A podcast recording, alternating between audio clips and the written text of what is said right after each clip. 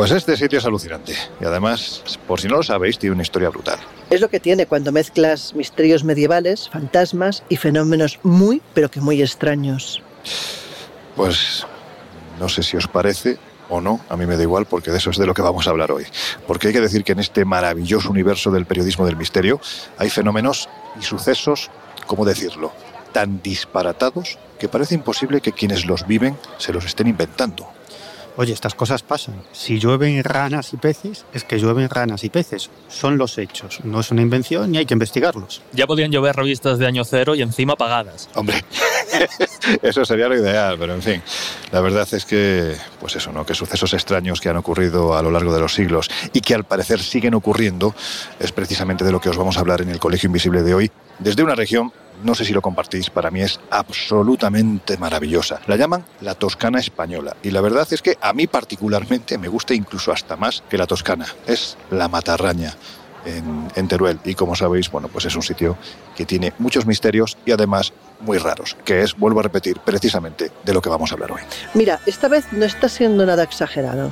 Pues eso, que ahora seguimos, pero antes abrimos las puertas del Colegio Invisible. Comenzamos. En los años 60, astrofísicos como Joseph Allen Hynek, asesor de Steven Spielberg en encuentros en la tercera fase, o el francés Jacques Vallée, fundaron un colectivo secreto para investigar las anomalías que se producían en los cielos del planeta. La conclusión a la que llegaron es que la ciencia, en muchos casos, no podía explicar lo que estaba sucediendo. Aquel colectivo fue conocido como el Colegio Invisible.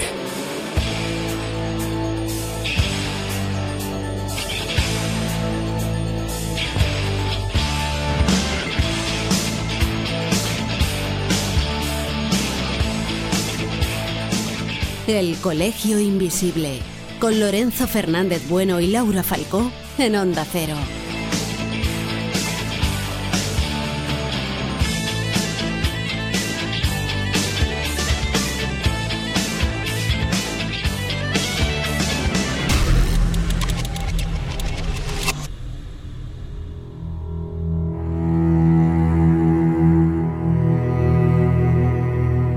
Teruel existe, y no solo eso, además es una de las regiones más mágicas de España, pues hay que decir que es tierra de brujas, de leyendas, desde eso que la gente con más literatura que yo denomina la noche de los tiempos. Sirva de ejemplo que en el pantano de la pena, que es aquel que está allá al fondo, hay dos piedras desde las que los demonios, cuenta la tradición popular, eran capaces de conjurar a las tormentas. Miguel, yo no sé si lo he dicho bien, conjurar es conjurar, yo creo que en Galicia también tienen denominaciones, ¿no? Para, para hacer invocaciones para evitar precisamente esto. Claro, es con, conjurar. Conjurar. Conjurar, claro. Bueno, pues hay un antropólogo, Francisco Javier Sáez Guayar, que no tiene dudas, ¿no? De que contra estos fenómenos normalmente meteorológicos, malignos y reales, hace siglos, décadas, se usaban medios prácticamente también reales, ¿no? Como era, por ejemplo, esconjurar, conjurar o como se diga. Esconjurar. Esconjurar a los cielos, bueno, pues para que los defendiesen del poder del mal. Incluso se decía que el estruendo que producían estas tronadas era tan impresionante que parecía que un gigantesco diablo estuviera golpeando con una violencia tremenda un enorme tambor a la entrada misma del pantano. Y es que los picos que tenemos ahí al fondo, la caixa y la picocha, son lugares tremendamente mágicos. Ahora os vamos a hablar de ellos, pero hay que decir que el entorno presentaba además condiciones para ello. Por un lado, la soledad, y por otro, porque solo aquí era posible encontrar determinadas especies de plantas que además debían de ser recogidas en momentos puntuales del año para de esta forma, en cierto modo, salvaguardar y más tarde usar el poder maligno que atesoraban. Pues sí, de hecho los habitantes de la región poseían un amplio conocimiento de botánica de la zona y de las mm, teóricamente dotes mágicas que podían tener diferentes plantas, ¿no? como por ejemplo la vegadona, la ginestera o el malvavisco. Y por encima de todo, según cuenta el antropólogo mencionado, Said Wayar, eh, era muy importante la falaguera. Había que extraerla de la caja y era considerada una panacea porque además era una, una planta cuya eran las que eran mágicas y solamente podía desenterrarse en la noche de San Juan y siguiendo un extraño ritual y peligroso ritual porque había que alejar al diablo, porque se supone que es una hierba que el diablo quería como suya y por tanto no dejaba que nadie se acercara a ella, ¿no? Es una de esas familias de plantas que a ti te encantan estos nombres raros, que se llama Diopteris Max, es decir, en palabras de los comunes de los mortales hablamos de un helecho. Un helecho que se supone que es una planta bastante común.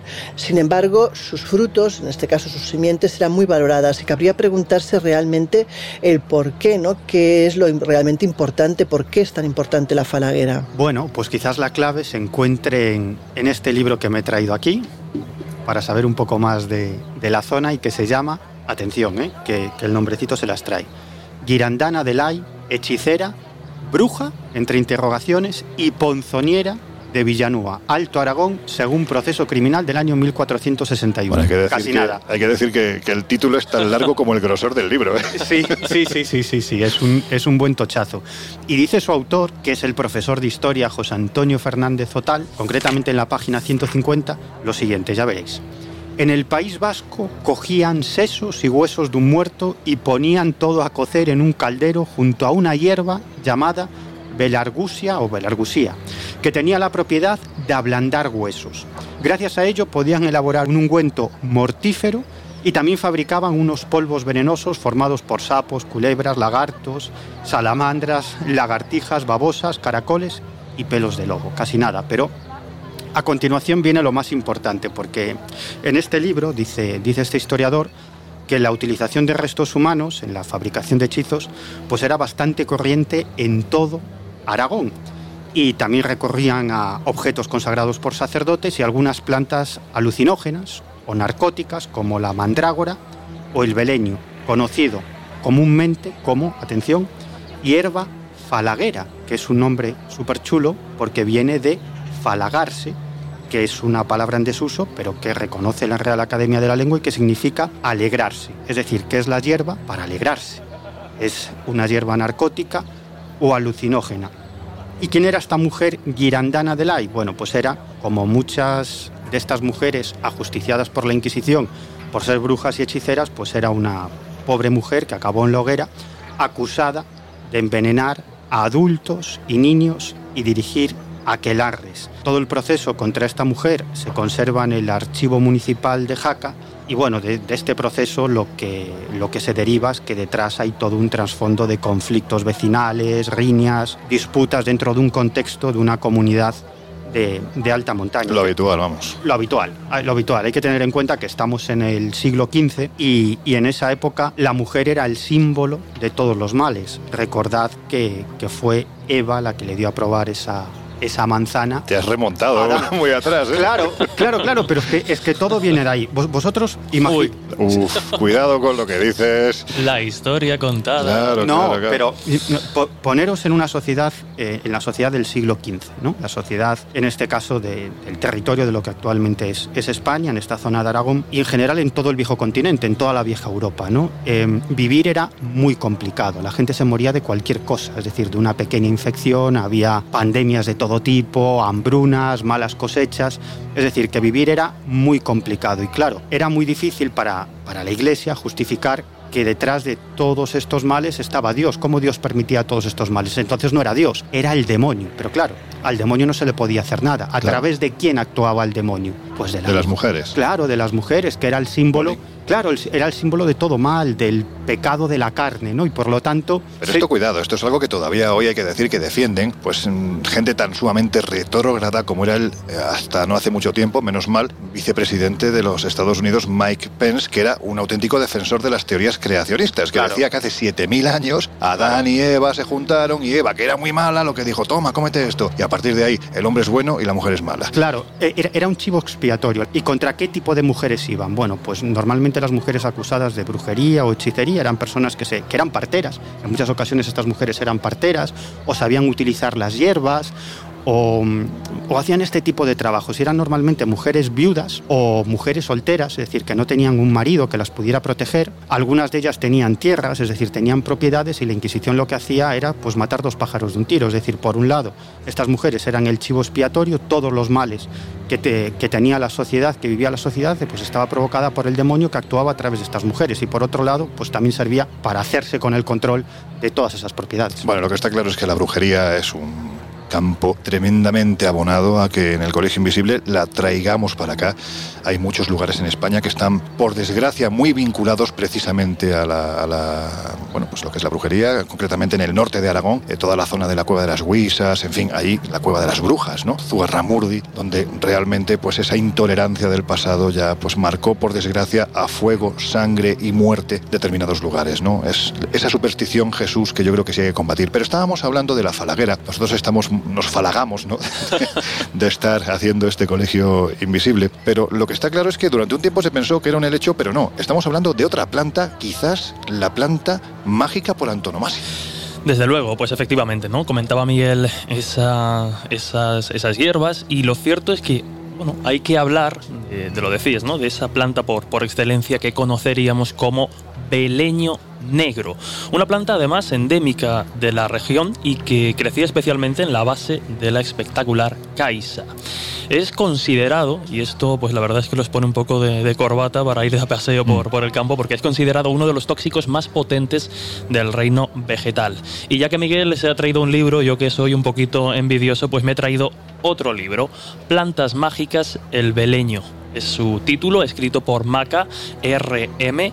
Y fíjate, voy a leer un segundo que busque por aquí, justo, justo aquí. Dice así. Desde la antigüedad, el beleño está asociado a la magia y la brujería. Es conocida también como flor de la muerte adormidera de zorra o hierba loca. Perdona, cómo molan los nombres. es que son súper sonoros, ¿eh? Sí, sí, llenan la boca. En la actualidad se utiliza bajo estricta supervisión médica por su alta toxicidad, porque puede provocar la muerte, como narcótico para la bronquitis asmática, el delirium tremens y la epilepsia, entre otros. Se estudia su posible efecto beneficioso en enfermedades como el Parkinson. Pero sigue, sigue así esta, esta cita. Respecto a sus aplicaciones mágicas, las hojas se usaban para preparar tés o decocciones y que las bayas, en forma de cápsulas con numerosas semillas en su interior, se utilizaban en rituales en los que se aspiraba el vapor que producen al quemarse. Los antiguos egipcios y los griegos hacían uso de ella para permitir al hombre profetizar, para mitigar el dolor e inducir a un estado de completa inconsciencia. Por supuesto, esta era elemento imprescindible en los ungüentos que las brujas y brujos de la Edad Media preparaban como, por ejemplo, para el famoso vuelo con escoba. Ha sido utilizada para hechizos de protección y para la adivinación y que quemada sobre carboncillos ahuyentará la negatividad en el hogar.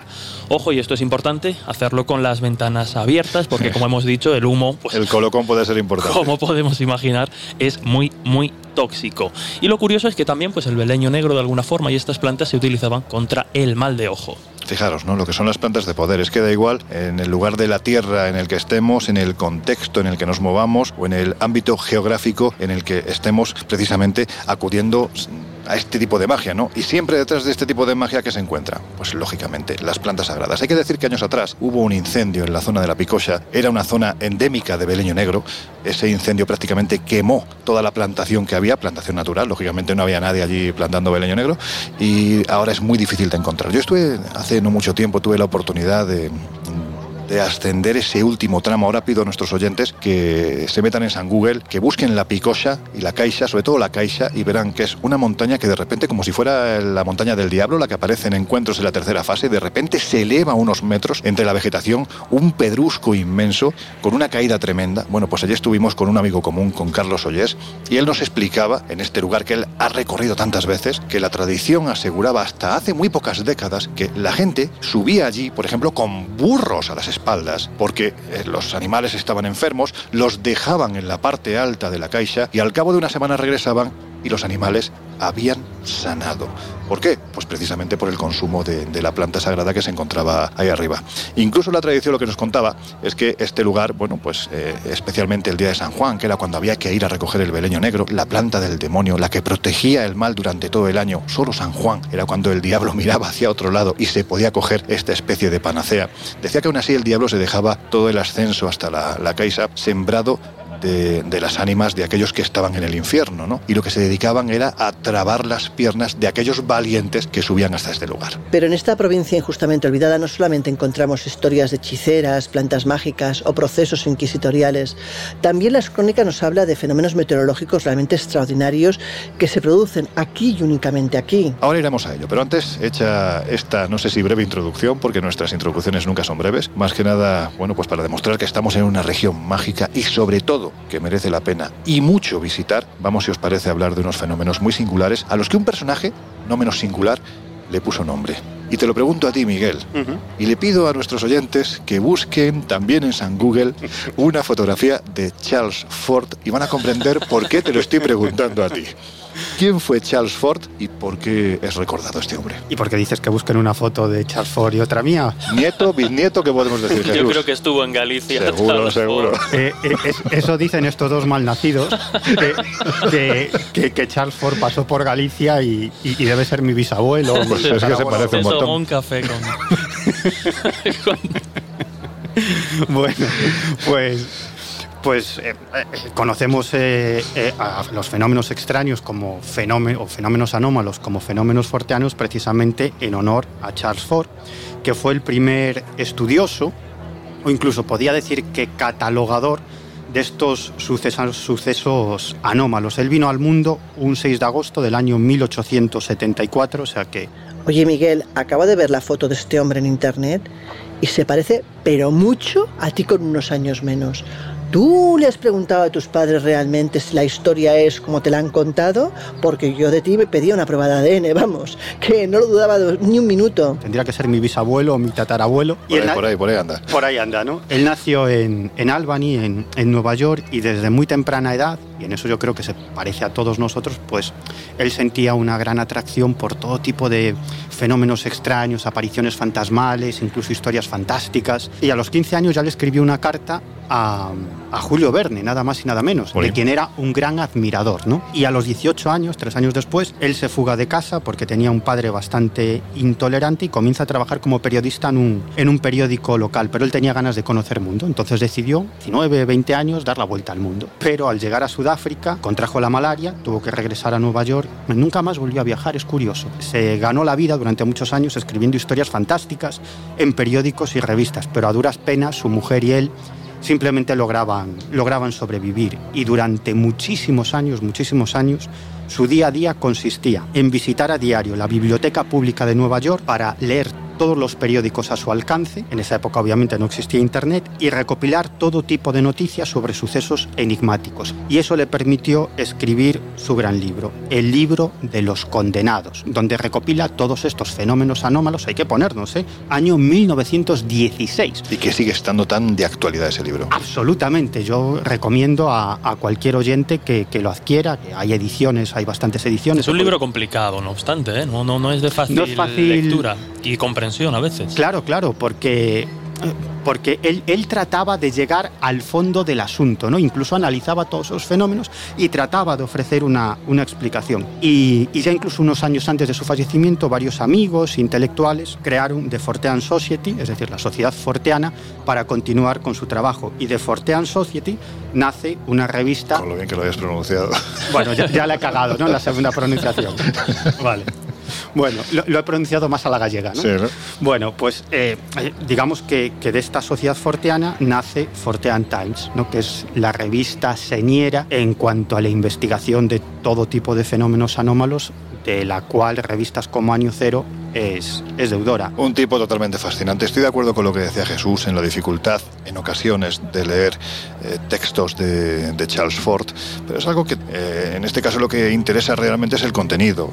Y, yo creo que tanto Charles Ford como por ejemplo uno de mis más admirados escritores, voy a decir, Juan García Tienza, Era un hombre que se pateó España, que escribió lo que nadie escribió con unos argumentos y unos contenidos que a mí todavía hoy me hacen flipar, pero lo cierto es que era difícil de leer, con lo cual, bueno, pues nos quedamos con el trabajo de recopilación que hicieron grandes como Atienza o grandes como Charles Ford. Pero en fin, para que entendáis lo que acaba de contar Miguel, ¿no? Y quién era este personaje, lo vamos a trasladar al lugar donde estamos ahora mismo. Porque hay que decir que en la Matarraña, en siglos pasados, en décadas pasadas incluso, han ocurrido fenómenos que podemos denominar eh, forteanos, ¿no? Laura, ¿qué es lo que cuentan las crónicas? Pues mira, el padre Fassi en su obra Aragón, Reino de Cristo, habla por primera vez de ese tipo de fenómenos que son las granizadas, tempestades, sequías, incluso lluvias torrenciales que a veces parecen difícilmente explicables, y él las asocia a lo milagroso, a lo mágico. Dice que es típico de la región, incluso también habla de fenómenos extraños celestes. Francisco Javier Saez Guayar, el antropólogo del que hablábamos antes, asegura que la mañana del 19 de enero de 1787 se ven sobre Caspe y en otras pedanías cercanas, tres soles sorprendentemente iguales, que dice que rápidamente se asocian pues, a la Santísima Trinidad. ¿no? El tema fue tan comentado y fue tan impactante que el fraile capuchino Fray Bruno de Zaragoza decide escribir un libro que titula Descripción del fenómeno de los tres soles. Y ahí pues da datos que hacen prever o hacen pensar que probablemente ese fenómeno es el que actualmente se conoce como parelio. El caso es que las crónicas eh, anteriores, incluso, por ejemplo, en julio de 1748, en Valdealgorfa, eh, y en otras poblaciones también cercanas, limítrofes a la zona, cuentan que fueron esa zona fue totalmente arrasada por un huracán de fuego y de aire que fue tan sumamente violento que incluso provocó el desmayo del pobre cura que salió pues a su encuentro para intentar conjurarlo, ¿no? Hay más historias, por ejemplo, otra que se produce en el año 1622 en Villabatea, cerca de Calaceite.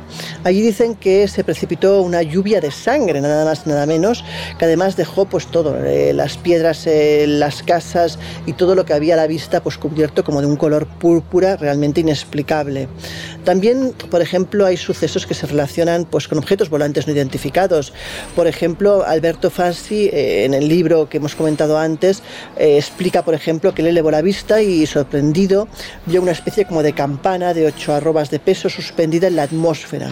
Dice que tenía como tres agujeros completamente redondos y que mientras la estaba observando, pues de repente se volteó esta campana y directamente pues eh, se ascendió y desapareció, ¿no? El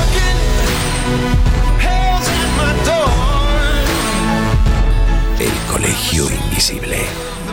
El periodismo de misterio ya está aquí, en Onda Cero.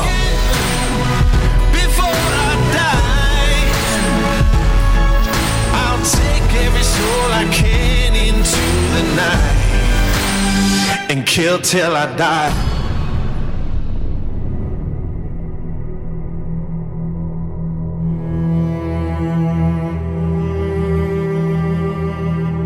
Antes de continuar, escuchad.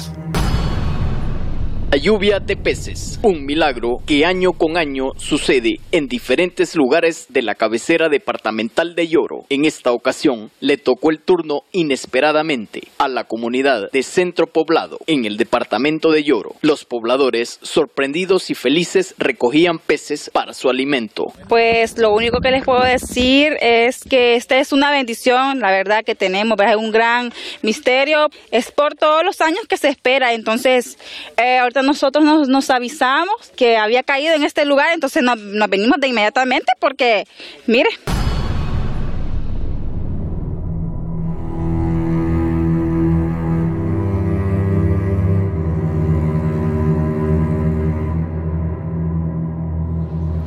Bueno, pues el fenómeno que acabamos de escuchar ha sido estudiado y además profundamente y hasta la saciedad y parece que aún no se ha escrito la última palabra. Cuando hablamos de lluvias de peces, Normalmente la lógica nos dicta que estamos haciendo alusión a pequeños pececitos, evidentemente no son ballenas, ¿no? que son succionados por las potentes trombas de agua que los elevan a los cielos y después son descargados con la lluvia de las nubes. Pero es que en Lloro, en Honduras, de mayo a julio, es decir, hay un periodo de tiempo determinado, de cada año literalmente sacan los barreños a la calle para pescar los peces que se precipitan desde los cielos. Y estamos hablando de cada año. Jesús, venga, cuéntanos un poco qué ocurre, qué explicaciones hay alrededor de este tema, también incluso la parte legendaria, porque hay una leyenda que nos remonta a un sacerdote, el padre Subirana, que estaría muy vinculado también a, a este asunto. ¿Qué ocurre en Lloro? Pues en Lloro, como en otras partes del mundo a lo largo de, de, la historia y los diferentes siglos, nos encontramos un fenómeno que, como bien decías, pues tiene toda la etiqueta de forteano. La ciencia, la explicación científica y racional se aproxima mucho a lo que, a lo que comentabas, ¿no? Este tipo de, de fenómenos, no solo lluvia de peces, sino que pueden incluir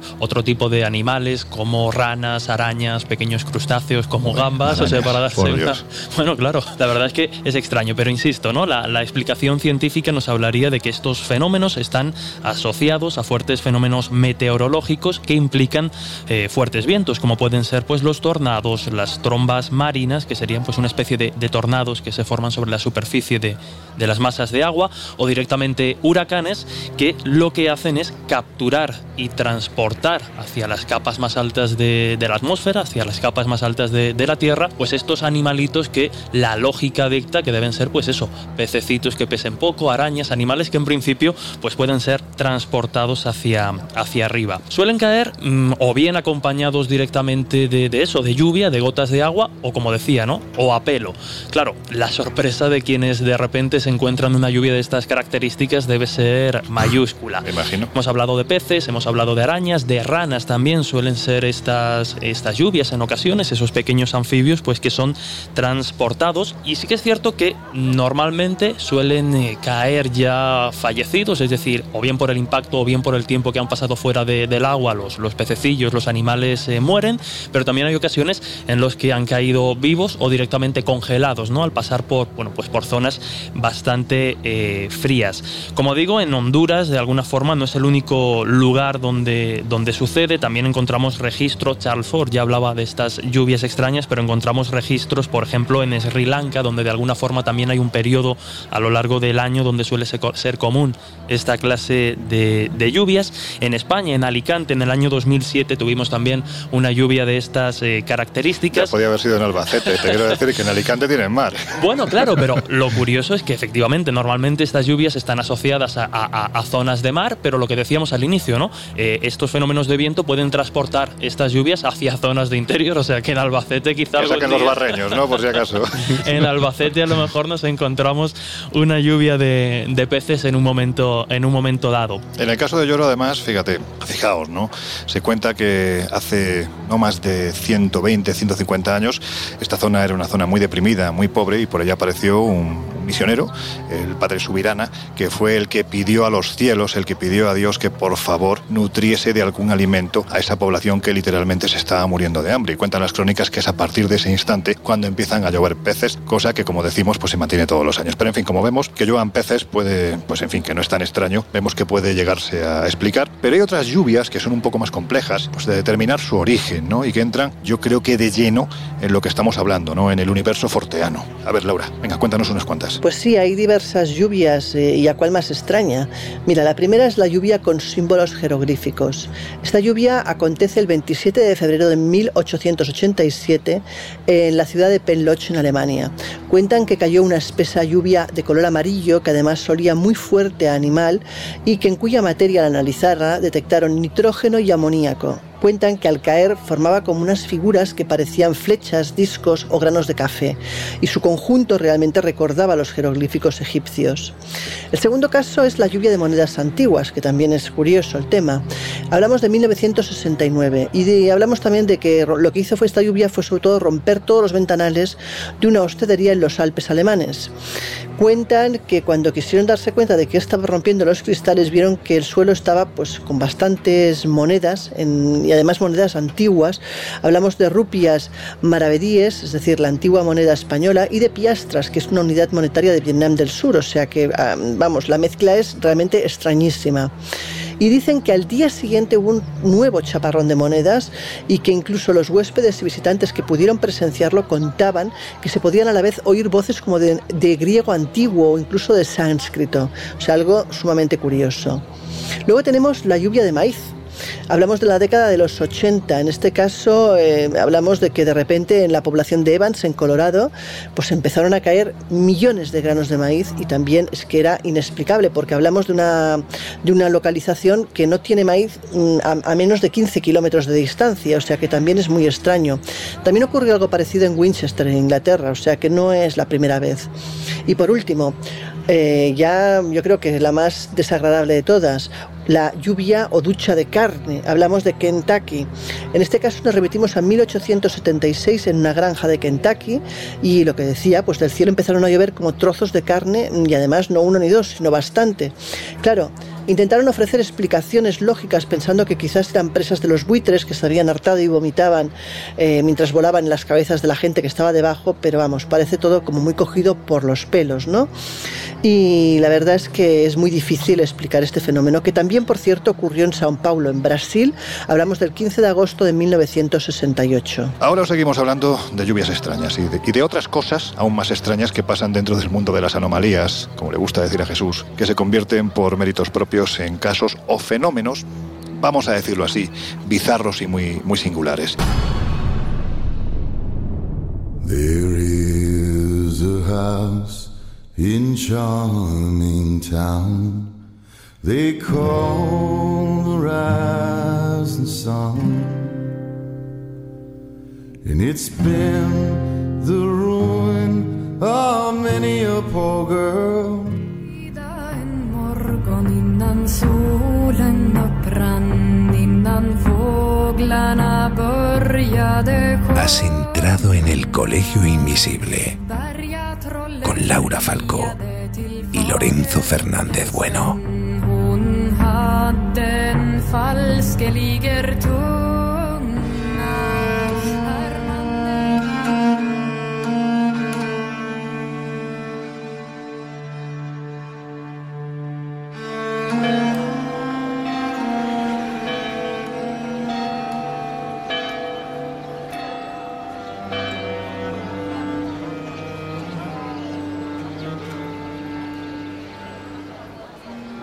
Os estábamos hablando de los fenómenos forteanos, sucesos, bueno, pues muy extraños, que se llaman así porque el encargado de recopilarlos hace décadas fue el bisabuelo de Miguel Pedrero, el investigador Charles Ford, que organizó, bueno, como nos ha contado ya Miguel en miles de fichas, todo lo que fue recopilando a lo largo y ancho del mundo.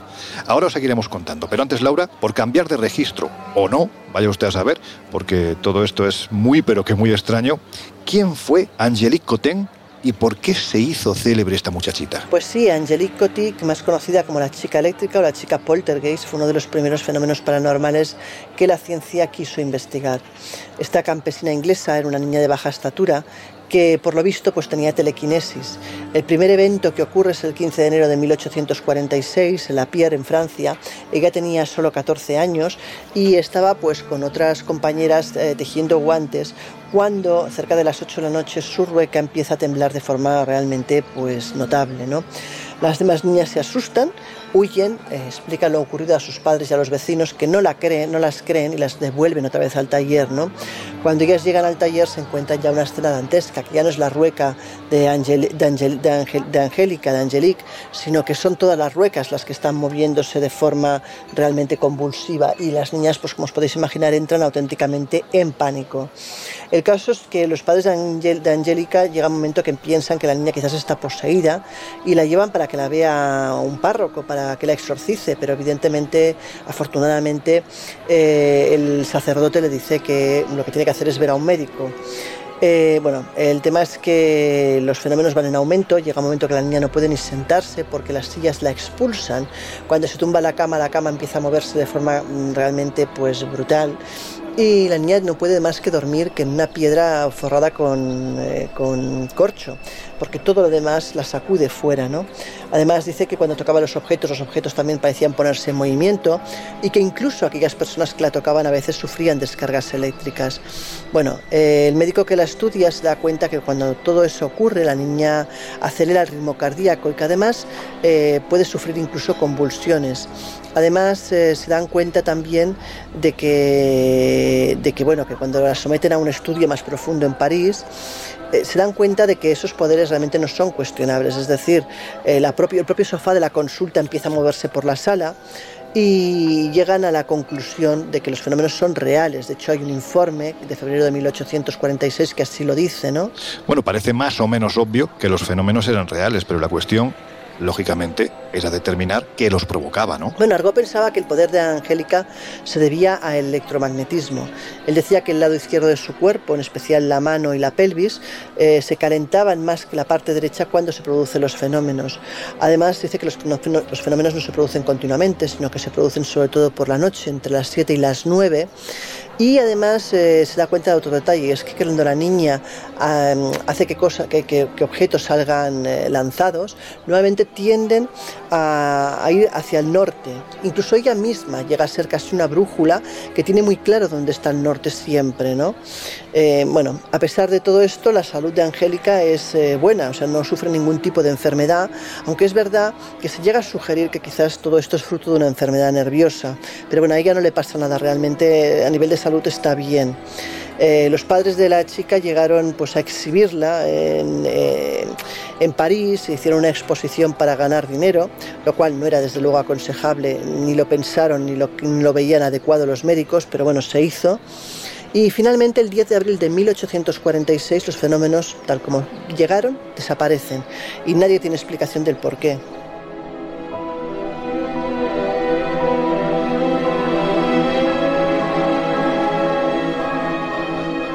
Además hay que decir que para que se pudiera establecer una comparativa e investigar mejor este asunto al que no le vamos a poner nombre, porque es difícilmente catalogable, hay que decir que aunque Angelique fue probablemente la niña eléctrica más conocida de todas, bueno, pues como os digo, es que hubo más en esa misma época, ¿no? Pues sí, hablamos de Mademoiselle Aymeric, hermana de un profesor de teología de Estrasburgo, y esta mujer también tenía poder eléctrico. Eh, su problema nace a partir de un susto bastante serio, y es que la niña cayó como desmayada en un profundo trance, y cuando ella despierta se siente que su cuerpo está tan cargado de electricidad que se convierte realmente en una pila eléctrica. Daba descargas a cualquiera que la tocara, incluso con con varias habitaciones por medio, era capaz de transmitir esas descargas eléctricas a, quien estuviera haciendo una prueba con ella. Y bueno, el caso es que esta chica realmente lo que tuvo después es una enfermedad que causó finalmente su muerte, ¿no? O sea, ese desvanecimiento no fue casual, sino que bueno, que tenía algo que, acabó derivando pues en, algo mucho más grave. Bueno, la historia de Angelique Cotten es una, una auténtica pasada. Se podrá creer o no, pero lo cierto es que argumentos para validar esta historia parece que los hay. En fin, Jesús, vamos a volver a los efectos meteorológicos extraños, porque hay que decir que en tiempos más recientes, concretamente el 6 de septiembre de 1980, en la localidad cacereña de Torrejoncillo, ocurrió algo que a día de hoy pues sigue, sigue todavía sumido en, las neblinas, ¿no? Por decirlo de alguna forma. No, no ha sido explicado. Es un suceso complejo, ¿no? Bastante complejo, efectivamente. Y además, aparte de, emitirse determinadas conclusiones, nunca se llegó a arrojar una, una respuesta definitiva o una explicación completamente racional a lo que sucedió, como bien decías, en Torrejoncillo. Además, en un lugar muy concreto, ¿no? A unos metros tan solo de la finca Cuatro Cuartos, que en este caso pues era guardada, era eh, protegida de alguna forma por la familia eh, Salgado. Al igual que ocurriera en Matarraña, tras un potente eh, estruendo, los Salgados salieron al exterior alarmados completamente. Eran las 3 de la tarde, estaban, de hecho estaban prácticamente echando la siesta, incluso la madre de alguna forma de esta familia continuó durmiendo después de esto y tuvieron que avisarla después de lo que, de lo que vieron fuera. Y lo que vieron fuera es un gigantesco cono de fuego como suena. Así, a lo bruto. A lo bruto, que como un torbellino iba, bueno, pues eh, prendiendo fuego Iba a decir a todo, pero no exactamente a todo y es una de las extrañezas de este, de este fenómeno. El color era el color de la llama de, butano y como digo, ese cono de fuego que calcularon aproximadamente que podía estar a unos 1800 metros de la finca cuando ellos lo vieron aproximadamente, avanzaba hacia, hacia esta finca, hacia la finca cuatro cuartos, arrasando, como decía, con muchas de las cosas que, que se encontraba en su camino. No hubo margen ni para salir corriendo, pero la sorpresa de la familia Salgado, cuando este cono iba, como digo, avanzando, es que de repente, y es lo que más ha extrañado a los investigadores de alguna forma, es que pareció mostrar un comportamiento inteligente, porque justo cuando iba hacia esa, hacia esa estructura, el cono se divide en dos, salvando perfectamente la finca, ¿no? Y después continúa avanzando. Las imágenes de aquella escena antes de acudir a dar parte a la Guardia Civil fueron tremendas, ¿no? Porque como decía, muchos eh, conejillos aparecieron completamente calcinados en la zona, incluso pues una, una perrita que, que estaba embarazada en aquel momento apareció también eh, víctima de- del fuego con, con el feto de los cachorrillos que, que llevaba dentro. Fíjate Jesús, perdona, recuerdo una imagen que de esas imágenes que cuando uno las publica se te quedan metidas en la cabeza. Hace muchos años, ¿no? Porque este asunto lo sacó Iker Jiménez en la revista Enigmas, cuando estábamos juntos a la vera del doctor Fernando Jiménez del Oso. Recuerdo la foto de un gato abrasado por ese fuego inteligente. Fuego que, como tú has dicho, es que cuando va a literalmente quemar la casa porque se está dirigiendo hacia ella, se divide en dos, la rodea y luego vuelve a juntarse. Perdona, es que ese, ese detalle del gato, mira, voy a ver si recupero la fotografía y la colgamos en nuestras redes sociales. Ya sabéis que estamos en arroba colinvisibleoc, también estamos en Instagram y en Facebook como el Colegio Invisible en Onda Cero. Vamos a colgar esta fotografía porque es verdaderamente impactante. Sí, yo reconozco que además con, con los animalillos a mí se me despierta Sí, cierta sí, claro. sensibilidad. Además, este... Con la gente no, ¿no? a veces menos, a veces menos. Porque decía, ¿no? Cuanto más conozco a la gente, más quiero a mi perro, ¿no? Efectivamente. Bueno, yo soy, yo me considero humanista y creo que también nosotros, todos los nos que estamos incluimos, aquí. nos incluimos. Pero como decía, eh, esa imagen de- del gatito de alguna forma afectado por el fuego, un gatito que falleció a los tres días fruto de, de- de un tumor, tal y como dicta- dictaminó el, el veterinario. No podemos decir si de alguna forma asociado directamente a ese extraño fenómeno que, que había vivido y que habían visto perfectamente o venía de antes, pero lo cierto es que el gatito, como digo, eh, falleció. La verdad es que la foto del pobre gatito es tremenda. Obviamente, después de este fenómeno completamente incomprensible para, para la familia Salgado, se presentan en el cuartel de la, de la Guardia Civil de, de para dar parte de este extraño fenómeno. En tan solo una hora se encontraban en la zona pues, un equipo de, de miembros de extinción de incendios de, de Licona, no, en este caso unos cuantos miembros de, de la Guardia Civil, una dotación de la, de la Benemérita, en este caso del cuartel de, de Coria, y registran todo lo que decían los testigos en un expediente pues que de alguna forma ya, ya es clásico, ¿no? con el epígrafe 17 barra 8 del 9 de 1980, con una descripción pues que era lo más cercana a lo que habían visto, ¿no? Incendio de extrañas características en terrenos de la finca Cuatro Cuartos, Arroyo Molinos. Hubo como decía antes, ¿no? varias eh, conclusiones, por llamarlas de alguna forma, y es que este tornado de fuego había partido exactamente a 1800 metros en línea recta en dirección a la casa, hasta que en ese momento clave o crítico se, se separa. Se creía que se desplazaba varios metros del suelo, puesto que había ido abrasando las encinas, pero no había abrasado de alguna forma eh, el suelo a, a su paso, aunque sí que encontraron pues, ciertas zonas de la, de la esplanada en las que el fuego parece descender, muy cercano a la casa, y sí que se quemó el pasto seco. Y claro, yo sé que esto es lo más extraño de, la historia de alguna forma, pero es el comportamiento inteligente que ya decíamos que parece mostrar ese, fenómeno al separarse o al dividirse e incluso pues ir sorteando determinados mmm, obstáculos. Otra de las cosas que, que llamaba la atención es que iba bueno, pues emitiendo o soltando como una especie de, gotas incandescentes que quemaron algunos bidones que había por la zona o que dejaban manchas moteadas de, de, de fuego casi en, la, en, el pasto y en los árboles eh, cercanos. Lo cierto es que hasta el lugar uno de los primeros investigadores que, que, acudió fue el geólogo Juan Gil Montes, que afirmó bueno, pues que en su carrera no había visto nada igual. En total podríamos decir que fueron 15 las hectáreas que inexplicablemente fueron arrasadas por este tornado. Eso o por son este 150.000 metros cuadrados. ¿eh? Sí, sí, sí. O por este cono de, de fuego que de alguna forma, pues algunos investigadores eh, curioseando con este tipo de fenómenos encontraron que precisamente en ese año, en el año 1980, fueron varios los fenómenos similares que sucedieron en otras partes tanto de España como del mundo. Por ejemplo, el 20 de septiembre de 1980 en La Calera, en Sevilla, también se avistó un artefacto cónico que, se aproximó a un campo con, con, ganado, produciendo diferentes efectos parecidos a los de Torrejoncillo. El 28 de septiembre de 1980 en Catamarca, en Argentina. En octubre en, en Dakar, en Senegal. O ese mismo octubre, apenas dos días después, 1980, recordamos en Tianjin, en Tianjin, perdón, China, donde también pues un cono de varios colores fue avistado con efectos parecidos. Por lo tanto, pues eso, ¿no? Un fenómeno o un efecto forteano más que no se consiguió encontrar una explicación de alguna forma convincente o definitiva. Y fíjate, la prehistoria de las anomalías, cómo me recuerda esto a lo ocurrido en los años 20-30 del pasado siglo en la localidad almeriense de La Roya. ¿Cómo me recuerda?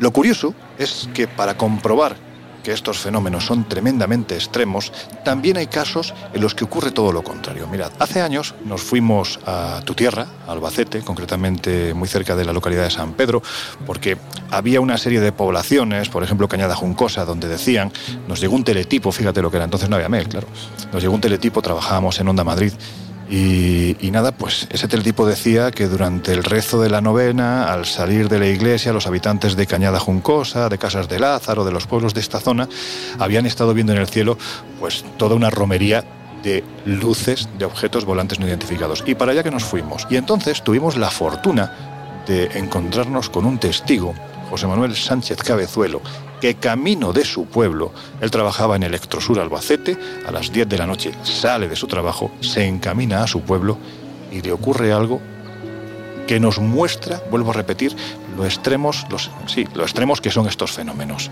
Porque en este caso lo que le ocurre a José Manuel es todo lo contrario a una tolvanera de fuego, ¿no? Sí, además de alguna forma, en- vamos a decir, en uno de esos avistamientos extraños, porque fueron varios a lo largo de diferentes días a mediados de agosto del año 1992, de alguna forma un fenómeno a mí me ha recordado, ¿no? Me recuerda mucho pues, a un fenómeno que, que es de la zona, ¿no? Que es de la Tierra, como es la mítica luz del Pardal. En este caso, lo que avistó José Manuel fue diferente en una de las ocasiones acompañado además de la, de la visión de un humanoide, pero como decía hay que trasladarnos a ese año 1992, mediados del mes de agosto, cuando pues José Manuel eh, estaba pasando por el tramo de carretera que iba de San Pedro a Cañada Juncosa, a la que era su localidad, cuando de repente se percata de que hay una inmensa formación luminosa en lo alto. Claro, todos pensaríamos de repente en, el fenómeno ovni de alguna forma, ¿no? Lo acompañó o lo siguió durante, durante varios eh, metros, durante parte del recorrido, y cuando él se detiene a ver qué era aquella luz, la describe como bueno, pues una cosa bastante inmensa porque hablaba de 8 metros de largo por 9 de alto y un color blanco eh, bastante apagado. Lo cierto y lo más llamativo de esta primera experiencia es que él sale pues, de trabajar aproximadamente o parte hacia su casa a las 10 y cuarto y después de este fenómeno luminoso, cuando él llega al pueblo es la una de la mañana. Es decir, nos encontramos ya con uno de esos clásicos periodos de missing time o tiempo perdido. Perdona Jesús, hay que decir, por repetir que entre San Pedro y Cañada Juncosa hay 10-12 kilómetros. Efectivamente, es decir, que pasaron unas tres horas aproximadamente para un recorrido que a él le debía quedar pues 4 o 5 kilómetros, algo bastante llamativo. En burro. Él intentó recordar y efectivamente no, pues no, no fue capaz de saber o de recordar qué había pasado en esas eh, horas, en ese tiempo perdido. Claro, el caso podía haber quedado de alguna forma ahí, si no es porque el 17 de agosto, apenas unos días después, vuelve a tener un encuentro bastante llamativo porque vuelve a encontrarse con esta luz y en esta ocasión la ve acompañada de lo que él describe como un ser humanoide dentro de esa, de esa luz. Lo acompañó de nuevo durante parte del recorrido, de hecho José Manuel decía que llegó a estacionar junto, junto a su coche y cuando él fue a hacer el intento de alguna forma de, acercarse, de aproximarse, la luz sale despedida eh, pues con la fuerza de, de- un cohete, ¿no? con la potencia de un cohete y la velocidad de algo completamente desconocido. Y hay un detalle que Jesús se guardado para sí, pero que yo sí os voy a compartir, que es precisamente lo que genera esa extrañeza, ese punto extremo entre el caso de Torrejoncillo y en este caso el suceso de Cañada Juncosa. Y es que José Manuel asegura que en, en esos trayectos que realiza en dos ocasiones, de repente frena en seco porque en el mes de agosto, recordemos que estamos en el mes de agosto, le cae literalmente encima del coche una plancha de hielo. Justo una plancha de hielo que además después de, de analizarla no supieron muy bien de qué demonios podía proceder. Hay otro detalle curioso, precisamente con el avistamiento de, esta, de una de estas luces, que es lo que podríamos denominar el efecto electromagnético en el propio coche, que también está muy asociado al fenómeno ovni, porque él decía que en este segundo encuentro en el que ve esa luz con ese ser dentro, eh, de repente el coche empieza a perder fuerza, empieza a perder potencia y por más que pisaba el acelerador, quien no lo haría, ¿no? Para intentar escapar un poco de lo extraño, no conseguía ir o correr a más de 20 kilómetros por hora hasta que de repente pues ese, esa luz desaparece y todo comienza, todo vuelve a la normalidad. Hay un suceso del que yo estoy totalmente enamorado. Es una lluvia extraña, pero que muy extraña, extrañísima. Y digo que estoy enamorado primero por el caso en sí, por bueno, es tan absurdo que es imposible que los testigos se lo inventen. Y luego además tuve la oportunidad en compañía de Mariano Fernández Urresti, que fue la persona que descubrió este suceso, porque ocurre en Cantabria, concretamente en el barrio de Las Pilas, pues tuve la oportunidad de conocer a los testigos. Porque lo que les ha ocurrido, Miguel, iba a decir una palabra mal sonante, no la voy a decir a pesar de las horas, pero es que es la leche. La verdad es que es uno de estos fenómenos extraños acaecidos en España que son raros, no. Lo siguiente, ¿no? Y, y a mí me consta que, tú entrevistaste a los testigos con, con Mariano Fernández Urresti. ¿no? Eh, esta historia eh, es protagonizada por tres personas, Manuel Menezo, Rosario Noriega y otro miembro de, de su familia. Estaban en el patio de una casona de sillares de piedra con cientos de años de antigüedad en la localidad de Las Pilas, en Cantabria. Era media tarde y estaban, bueno, tranquilamente de tertulia. Y de pronto se levanta un viento anómalo y ese viento anómalo eh, da lugar a una lluvia de objetos ardientes. El caso es que antes de venirme aquí con vosotros, pues me puse en contacto con el principal investigador de este caso, que es el periodista y novelista de éxito Mariano Fernández Urresti, con quien da gusto hablar, y tú lo sabes muy bien, Lorenzo. Es una pasada. Porque has compartido muchas tertulias allí en Cantabria y muchas investigaciones con él. Y Mariano Fernández Urresti fue el principal investigador de este caso. Y si queréis lo vamos a escuchar porque esto es lo que me contaba el bueno de Mariano Fernández Urresti sobre este extraño suceso que sucedió en el otoño del año 1989. Me traigo aquí su corte de voz en mi teléfono móvil. Que por cierto, muy buen teléfono móvil llevas ahora, ¿eh? Bueno, uno se está modernizando, no os creáis. Ten cuidado que te puede desaparecer. bueno, ya, ya, ya, ya. Eh, ya sé que estoy rodeado de amigos de lo ajeno. Sí. Jesús. Jesús, Jesús. Claro. Bueno, pues mira, ya tengo aquí, ya tengo aquí el, el corte, lo localizado y vamos a escuchar lo que nos contaba Mariano Fernández sobre este caso. Estaba cayendo la tarde, la noche iba acercándose progresivamente, hacía calor, según me pudieron eh, confirmar los tres testigos, de modo que se estaba todavía pues agradablemente en la parte posterior de la casa donde está la entrada a las cuadras y donde Manuel guardaba la hierba que daba como comida a los animales. Hay allí un pequeño patio o corral. De pronto, me decían los testigos, surgió un viento extraño. Ese viento extraño es recordado también por su esposa, Rosario. Según ella, una luz apareció inesperadamente y pareció caer sobre el patio. Fue como si eh, cayera hasta el suelo y de pronto se apagase. Lo cierto es que cuando se apagó esa luz fugaz, descubrieron que tras esa luz había una especie de muñecos, pero el, era sinceramente difícil de explicar incluso para los testigos. Y como digo, pronto la sorpresa dio paso a la inquietud porque vieron como alrededor de media docena de esas chispas caían en la zona y su temor fue que prendieran fuego a la cuadra, a la paja que tenían para, preparada para el ganado. De modo que actuaron con rapidez, se acercaron, pisaron esas eh, chispas extrañas y como digo fue entonces cuando descubrieron que realmente eran una suerte de pequeños muñecos que dentro, en su interior, porque eran huecos, tenían esa especie de luminosidad extraña. Pues la principal preocupación de estas personas era que esos objetos ardientes no provocasen un incendio en su hacienda o en su casa. María me confesó en su momento que bueno, se quedaron con la duda de cómo serían el resto de los muñecos porque recogieron solamente algunos. Otros fueron a parar a un prado vecino. Eh, ninguno de los tres testigos recuerda que se produjera ningún ruido anómalo, no escucharon nada antes de la caída de los objetos, a excepción de, como he dicho, el misterioso viento que irrumpió de pronto en aquel atardecer. Creo que lo que mejor expresa eh, la situación es la preocupación que tuvieron de inmediato por la cuadra, por los animales. Las eh, ocasiones en que he tenido la oportunidad de,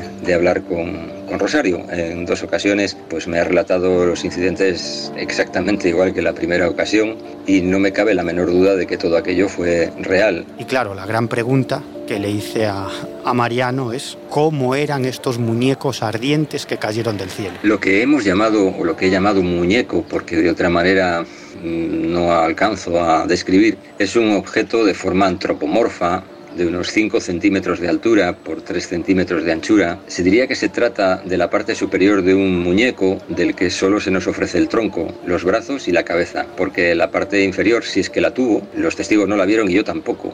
Es probable que no sé si el objeto, si el muñeco, vamos a llamarle así de nuevo, se rompió al caer y solo pudieron recoger eh, la parte superior de uno de aquellos objetos, que es el que yo tuve en mi mano y pude fotografiar. El color eh, que presenta es similar al de los huesos, eh, si bien está salpicado de una serie de manchas alrededor de lo que podríamos con- considerar su espalda, que no se sabe bien si son producto del paso del tiempo o por el contrario procedían precisamente de aquel extraño fuego que parecía desprender del, del propio objeto. El muñeco tenía dos brazos, uno de ellos estaba roto a la altura del codo, mientras que el otro se mostraba, se mostraba íntegro.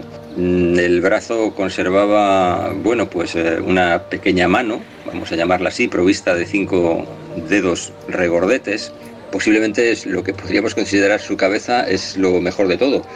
Si es que se puede tomar por cabeza una especie de plataforma o meseta, que es lo que presentaba allí donde debería de estar la cabeza del muñeco. El interior del objeto es hueco, está hecho de una o estaba hecho de una sustancia que yo he denominado goma por buscar una textura que pueda entender el oyente.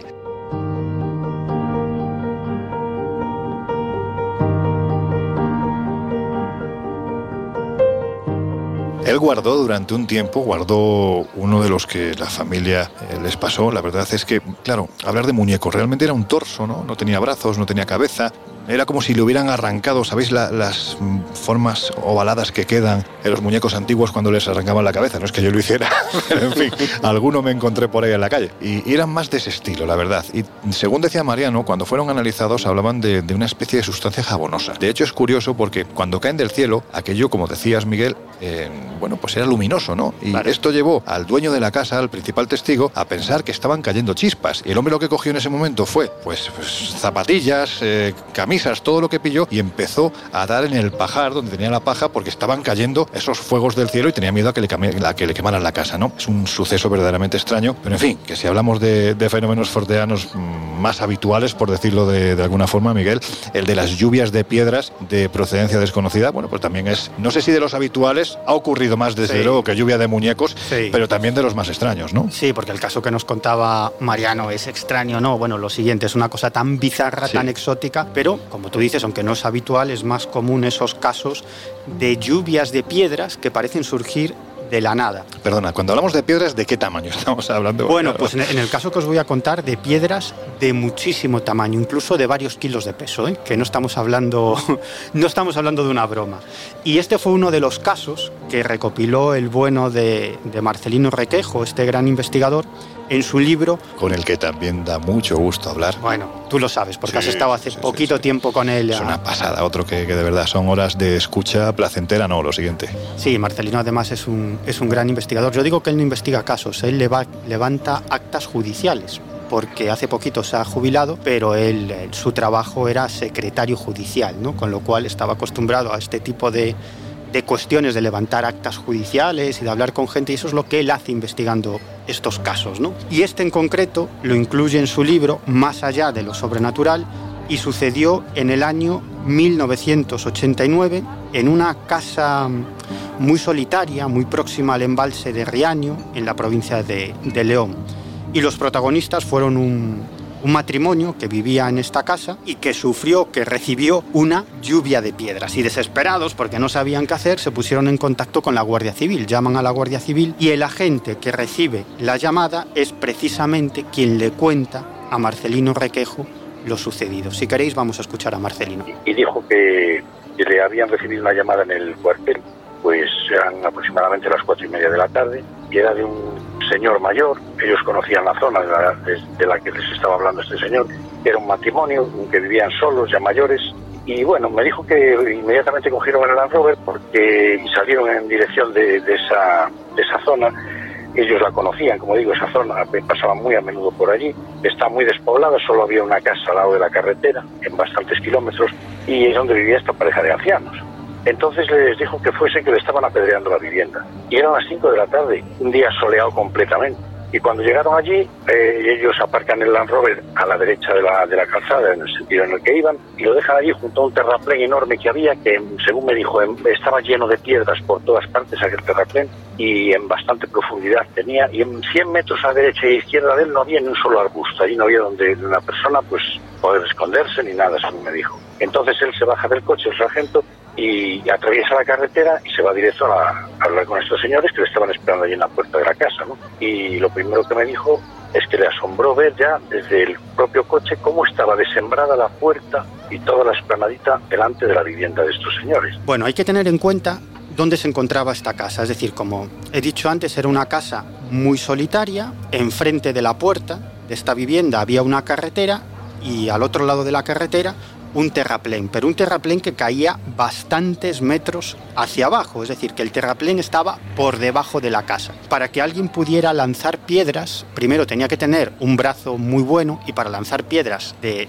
un tamaño de varios kilos, algunas de las piedras que cayeron sobre esta casa, pues mm, no podría hacerlo una persona o varias personas, sino que tendrían que utilizar algún tipo de aparato mecánico, algún tipo de, de lanzadera. La cuestión es que mm, cuando llegan los agentes al lugar de los hechos, pues, pues uno de los agentes se baja del, del- coche y se va a hablar con este matrimonio que estaba esperando en la puerta de la casa y que estaban muy, muy asustados. Entonces él cruza la carretera y se pone allí a hablar con ellos para que le expliquen qué ha pasado y tal. El otro compañero suyo se quedó junto al Land Rover echando una ojeada allí por, por los alrededores, ¿no? Porque como habían dicho que le estaban apedreando la vivienda, pues por si veían a alguien. Entonces estos señores dijeron que estaban en casa después de comer, así recostados y tal, y de repente empezaron a sentir que oyeron que era granizo. Pues en el tejado y en, y en las paredes de la vivienda y romperse algún cristal, pues muchas como piedras, ¿no? Entonces no se atrevieron a salir afuera, desde la ventana de la cocina se quedaron mirando lo que estaba pasando, y es que del terraplén venían volando las piedras todas contra la casa. Y eso es lo que le contaron al sargento, y dice, sí, aquello estaba lleno de piedras, pero piedras de distintos tamaños, más grandes, más pequeñas,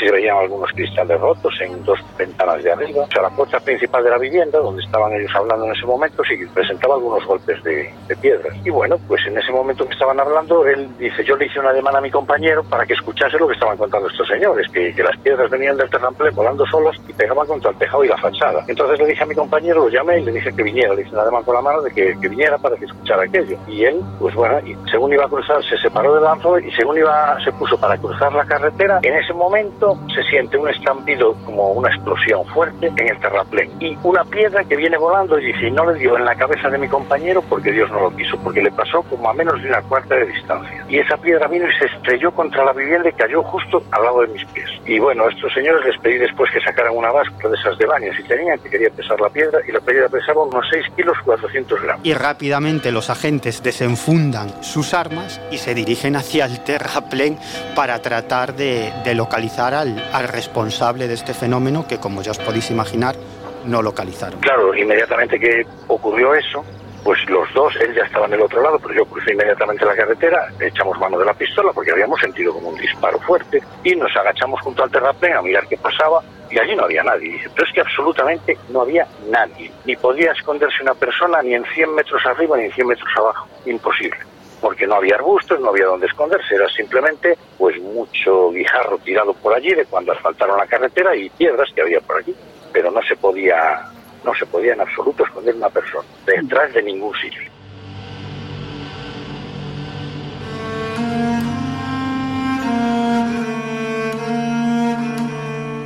Pues eso, lluvias muy pero que muy raras, ¿no? Hace unos minutos estábamos hablando, por ejemplo, de las lluvias de sangre, ¿no? Que también es algo relativamente habitual. En el pasado, de hecho, pues las lluvias de barro se confundían con el líquido sanguíneo. Hubo momentos en los que se analizaron estas lluvias y se determinó que sí, en algunos casos era, eran sangre. Pero estamos hablando no solo de lluvias, sino de fenómenos raros, pero que muy raros. Y si hablamos de sangre y hablamos de una casa que empieza a llorar sangre, la cosa es para flipar. Y esto es lo que ocurrió, ¿no, Laura? Pues mira, sucedió el 8 de septiembre de 1987 en Atlanta, en Georgia. Hablamos de la señora Minnie Whitson, de 77 años, que ya pues estaba tranquilamente dando un baño aquella noche y al salir de la bañera se da cuenta que el suelo está manchado de sangre y evidentemente se mira y se da cuenta que ya no tiene ningún tipo de corte ni de nada que haya podido producir ese fenómeno. El caso es que sale del baño y va al salón, va a la cocina y se da cuenta que en todos lados hay manchas de sangre. Claro, empieza a buscar como loca a su marido pensando que igual le ha ocurrido algo. Hablamos de William Winston, de 79 años, que además estaba enfermo del riñón, acudía a diálisis y bueno, el señor pues no estaba del todo bien. El caso es que comprueba que el señor está bien y empiezan los dos a ver eh, eh, cuál puede ser la causa de, este sangrado de la casa en general, ¿no? Eh, bueno, empiezan a mirar toda la casa y se dan cuenta de que hay varios lugares de la casa, pues con eso, con manchas de sangre inexplicables. Llaman a la policía y mm, bueno, empiezan la policía a analizar la casa. Lo primero que hacen es analizar la sangre. La sangre es del grupo cero, mientras que ellos dos son A positivo, con lo cual no tienen ni, ni- ni lógica ninguna, pero tampoco encuentran ningún cadáver ni nada que pueda justificar que haya habido quizás un crimen, un asesinato. Bueno, están mucho tiempo analizando el tema y la verdad es que no consiguen de ninguna manera explicar cómo ha llegado la sangre allí. Y tampoco parece un montaje, es decir, llega un momento que se plantean si aquello puede ser un montaje, pero no hay ni una mm, conclusión clara de por qué iban a hacer ese montaje, no hay una explicación de dónde han sacado la sangre, ni tampoco parece que lo sea realmente. Es más, eh, la pobre mujer pues acaba harta de que curiosos llamen a su puerta preguntándole todo tipo de detalles sobre las manchas de sangre. Como os podéis imaginar, pues acabó bastante cansada del tema. Oye, ya que hablamos de casas en las que se producen sucesos que, bueno, pues parecen que van un poquito más allá de lo que ya de por sí tiene de extraño un fenómeno poltergeist, venga, cuéntanos alguna historia más. Pues sí, hay otro lugar, por ejemplo, que realmente es muy curioso, que está en Montana. Es la que llaman la Casa del Misterio, donde parece que hay como una especie de vórtice energético en donde las leyes conocidas, las leyes físicas parecen cambiar. En este lugar, eh, que se constituyó en 1904 para funcionar como oficina de análisis del oro y que actualmente es pues eh, un lugar para, para el recreo prácticamente, parece que hay una especie como de remolino, de masa giratoria de aire, como una especie de columna invisible, eh, como si fuera un tornado de energía.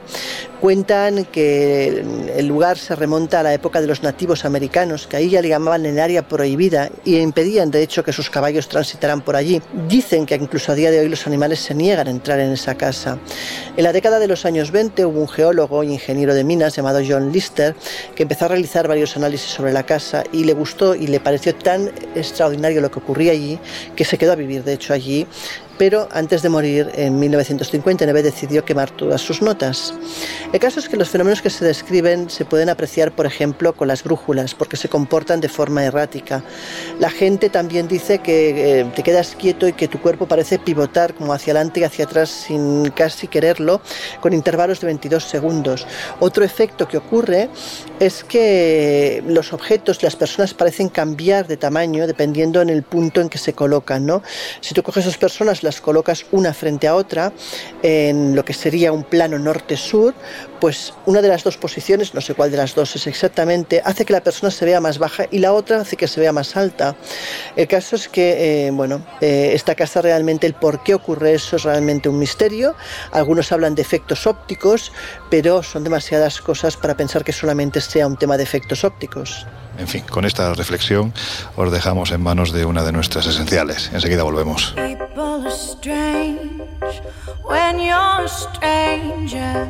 Faces look ugly when you're alone. Women seem wicked when you're unarmed. El Colegio Invisible. Los jueves de una y media a tres de la madrugada en Onda Cero. When you're strange,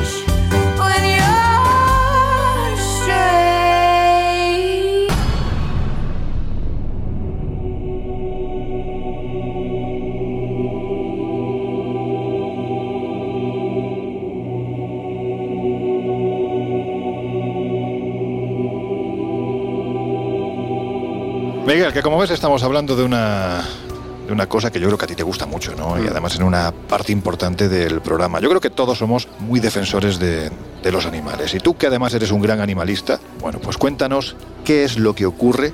Jolines, es que este tema también es la leche. En un puente escocés, el puente de Overton, porque realmente es la pera. Sí, señor.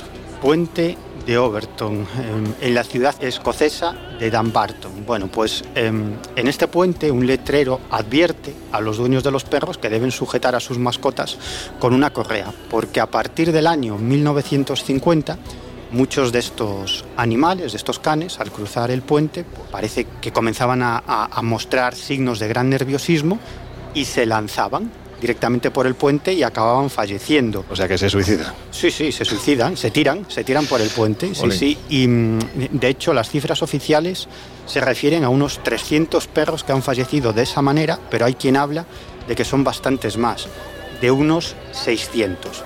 O sea, esto ya no es casualidad. No, no, no, desde luego algo estaba pasando, ¿no? Y, y Yo, me imagino. sin ninguna duda. Alguien que estaba al fondo del puente con un chuletón. ¿Eh? Venid. Bueno, pues eh, no quiero adelantar acontecimientos, pero la explicación tiene que ver algo con eso. ¿no? Bueno. La cuestión es que comenzó a circular la creencia de que este puente era una especie de puente o de portal hacia el infierno, ¿no? Que digamos que estaba poseído por algún tipo de energías malignas y que esos canes, con su hipersensibilidad, lo que hacían era captar estas energías malignas y acababan arrojándose al vacío. Bueno, décadas más tarde se supo que había una explicación, que en realidad los canes lo que percibían era el olor de los bisones y se lanzaban, No. sí, se lanzaban hacia los bisones y, y claro, ellos, pues bueno, ya sabes, hacia adelante, ¿no? Bisón, voy a por él y, y acababan saltando por el puente y en muchos casos en muchos casos falleciendo, ¿no?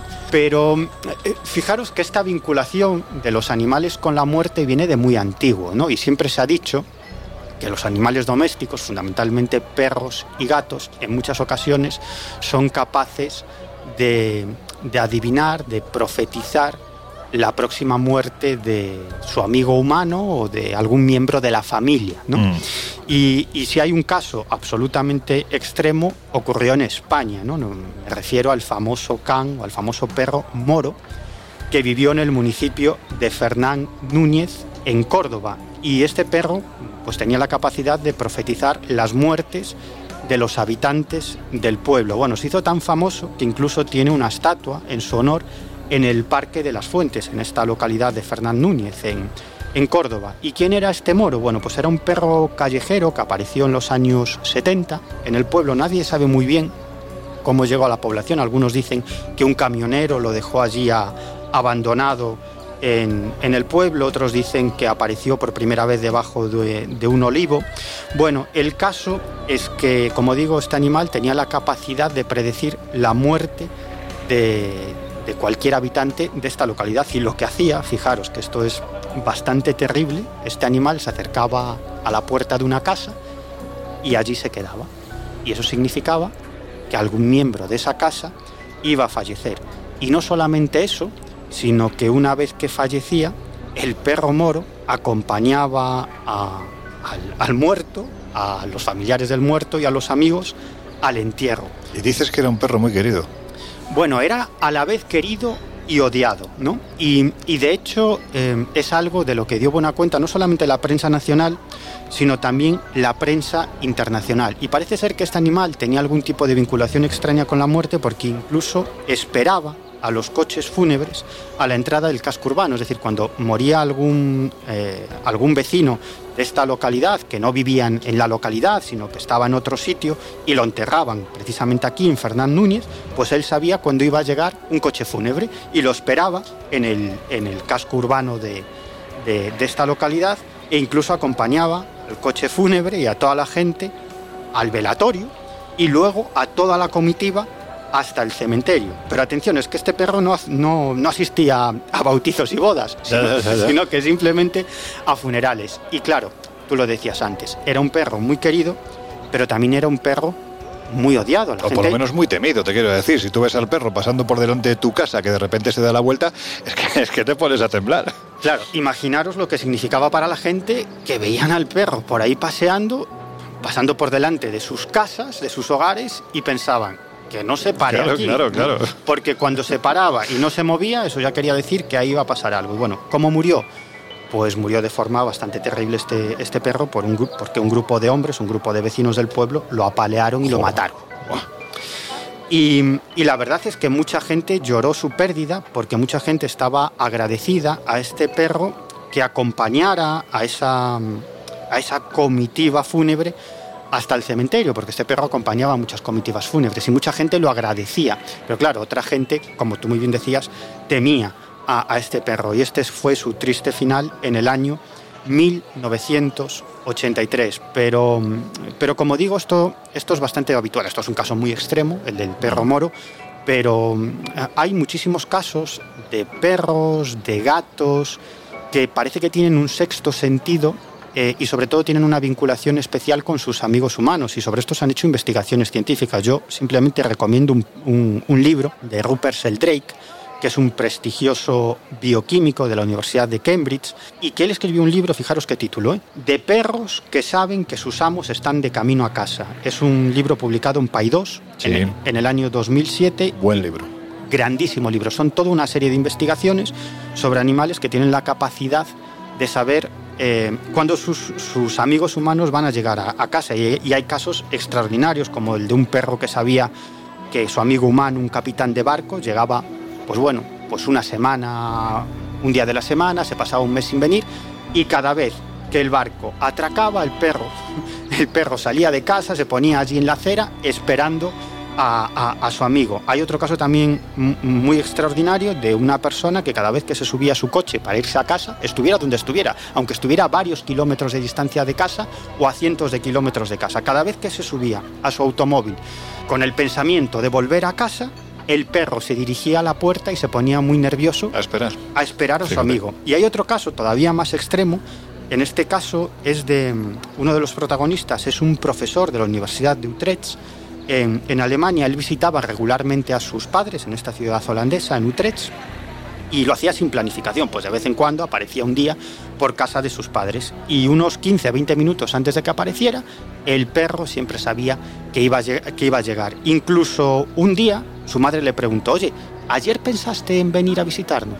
Dijo, pues sí, incluso empecé a caminar, pero luego me di cuenta de que tenía que hacer una serie de cosas y dijo, bueno, ya vengo otro día. Dice, no, pues lo sintió, porque el perro se puso ahí detrás de la puerta esperando por ti. Bueno, hay muchos casos de este tipo. Pues mira, yo siempre he sido muy pro animales, pero la verdad es que desde que tengo el gato que tengo ahora, que según mis hijos lo cuido más que a ellos, eh, todavía me he vuelto más defensora de los animales porque creo que son mucho más agradecidos a veces que las personas. Fíjate, hay sucesos históricos puros y duros, como por ejemplo, cuentan las crónicas que en el momento en el que la maldición de Tutankamón está haciendo efecto sobre Lord Carnarvon, pues es decir, que está a punto de fallecer, en el momento en el que él muere, su perra Susie en el castillo de Heidger, pues empieza a aullar de una forma muy lastimera y también fallece.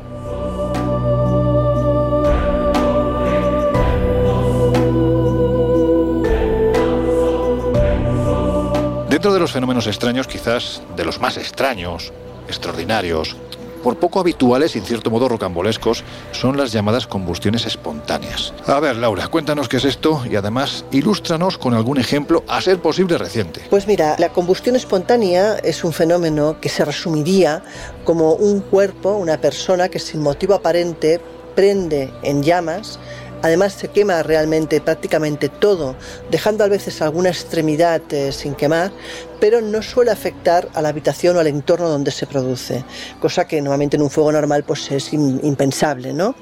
Eh, hay casos muy curiosos, por ejemplo, uno que te voy a explicar es el del bebé en llamas, le llaman así al caso, y es que los médicos realmente están pues sorprendidos porque hablamos de, de Raúl, un pequeño niño mm, de meses eh, que no para durante dos años y medio de salir y entrar de urgencias, ha ido ya cuatro veces, porque según cuentan los padres, de repente lo encuentran rodeado de llamas y evidentemente con quemaduras, ¿no? Los médicos del hospital de la ciudad de Madras pues han investigado el caso y no consiguen dar una explicación, de hecho ha- hacen alusión precisamente a eso, a la combustión espontánea humana, aunque algunos que son más escépticos, hablan de que quizás pudiera, pudiera ocultarse un caso de malos tratos, aunque no parece que haya ningún signo de que esto sea así y ha estado bastante analizado el tema. El caso es que, bueno, parece realmente un relato de ciencia ficción, una leyenda urbana. Nadie encuentra una explicación de por qué este niño parece prender en llamas y no encuentran tampoco una solución de cómo parar el fenómeno. Bueno, Miguel, brevemente, que ya estamos afrontando los últimos minutos del Colegio Invisible, desde el punto de vista más heterodoxo, ¿qué explicaciones se han dado a las combustiones espontáneas? Bueno, pues se ha vinculado con, con algún tipo de energías extrañas, no catalogadas por la ciencia o incluso algún tipo de capacidad paranormal de las personas. Pero ya te digo que yo en este caso eh, creo que voy a estar más de acuerdo con Jesús y creo que la explicación es otra en la mayoría de los casos, bastante más racional, pero no por eso menos increíble. Ojo. ¿Sabes cómo te dice Jesús? Pues yo pienso que son provocadas por el infierno. Yo iba a decir que yo como fumador soy más propenso Sí, a bueno, una claro, eso que decían, ¿no? Que la gente que tomaba alcohol, mucho alcohol, Es verdad. mm, o que fumaba, pues eran más propensos a sufrir este tipo de combustiones. Pero en fin, desde el punto de vista científico, ¿cómo se concluye este asunto? Pues mira, quizá a día de hoy la, la- explicación que uno más se encuentra buscando información precisamente sobre explicaciones científicas a la combustión espontánea humana es la conocida como efecto mecha. La víctima primero eh, moriría de alguna otra forma, un ataque al corazón, un derrame, una, una caída, aunque también puede ser sin, sin esa muerte pre- previa, y de repente pues una chispa de algún fuego cercano de alguna forma hace que la ropa de la víctima arda sin llama. Mientras que la ropa se va quemando lentamente, el calor derrite la grasa que está debajo de la piel y la tela carbonizada la absorbe como una mecha y la quema.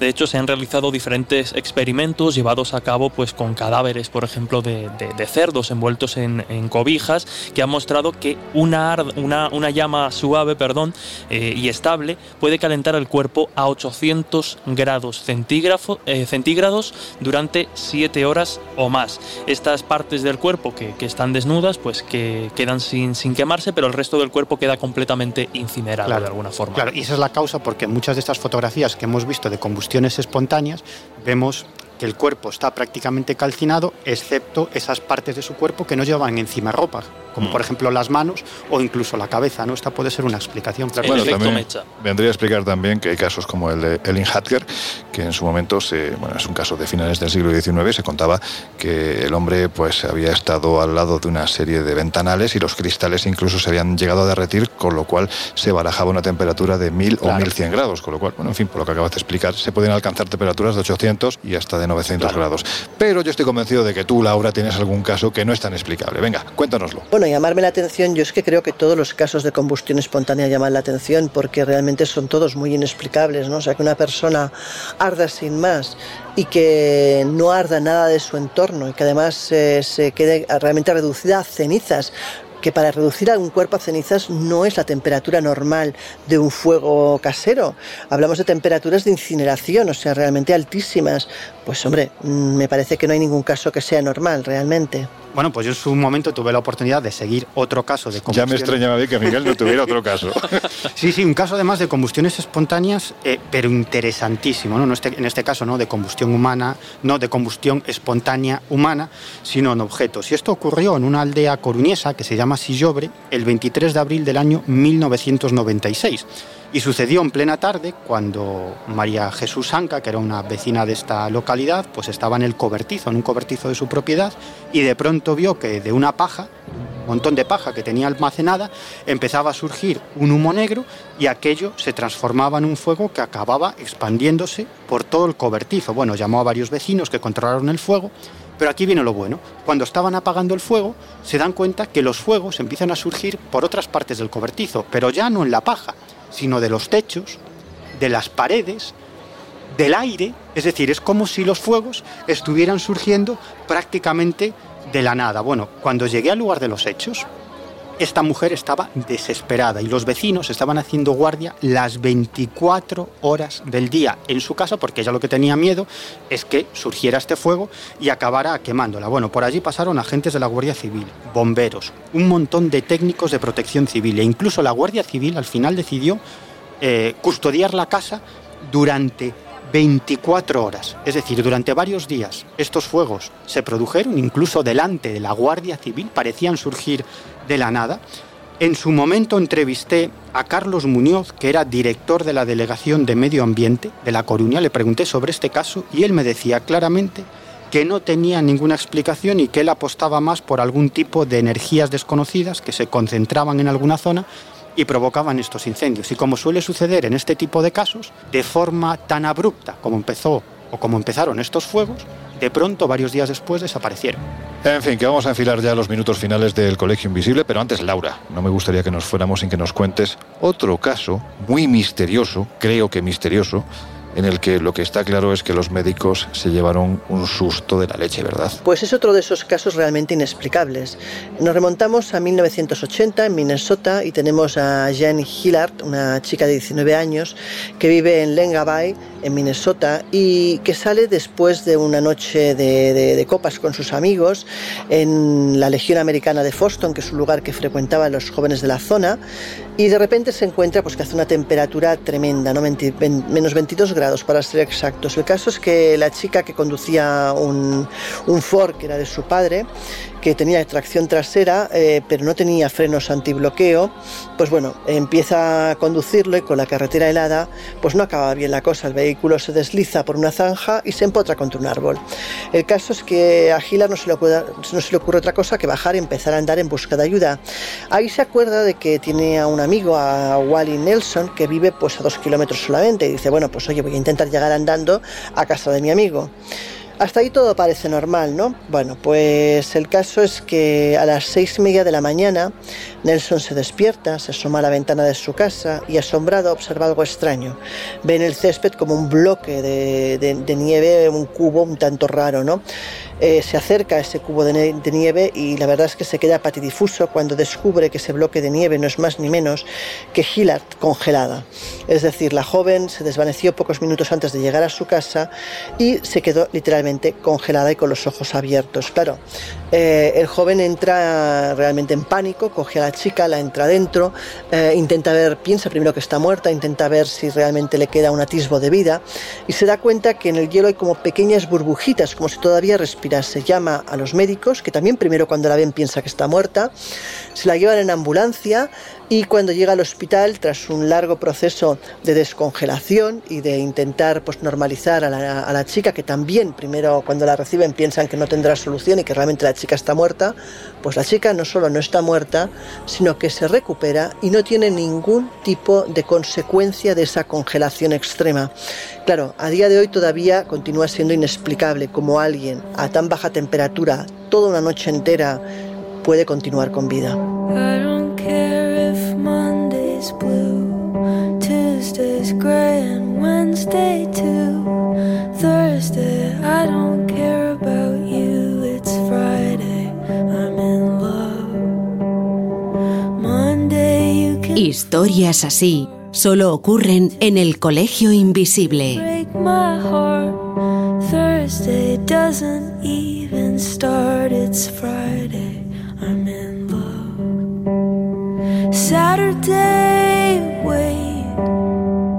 Sunday always comes too late. Friday, never hesitate. I don't care if Monday's black. Tuesday, Wednesday, heart attack. Oh, Thursday, never looking back. It's Friday, I'm in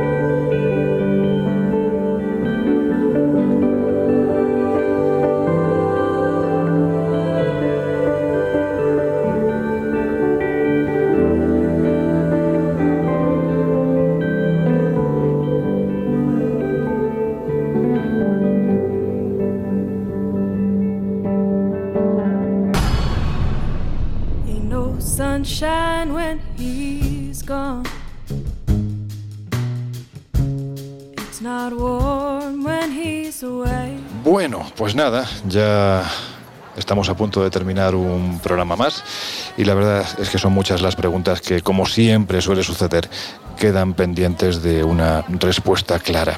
Pero en fin, voy a ir uno por uno.